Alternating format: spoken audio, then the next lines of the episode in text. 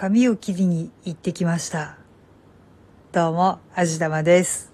私ね、煩わしいのが嫌なのと、ものすごく物臭なのが相まって、髪の毛めっちゃくちゃ短くしてるんですよ。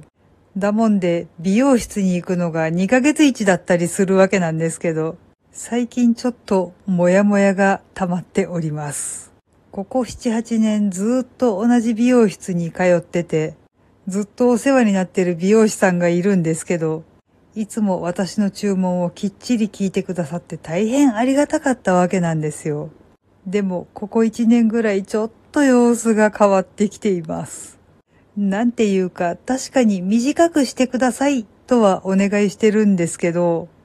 そこまでやらなくていいなーっていうぐらい短くされちゃうんですよね。これちょっと微妙なんですけど、決して私が言ってることを聞いてくれていないわけではないんですよ。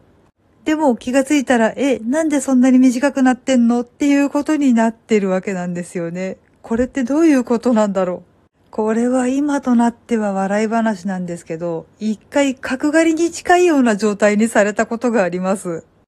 いやいや、これマジなんですよ。えーなんでこんなことにってだいぶ驚いたもんなんですけど、さすがにその次の回に行った時に、いやー、これはちょっとシャレになんなかったですねーって半分笑いながら言ったんですけど、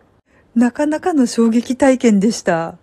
なんかね、自分で言うのも何かと思うんですけど、結構男前になりましたよ。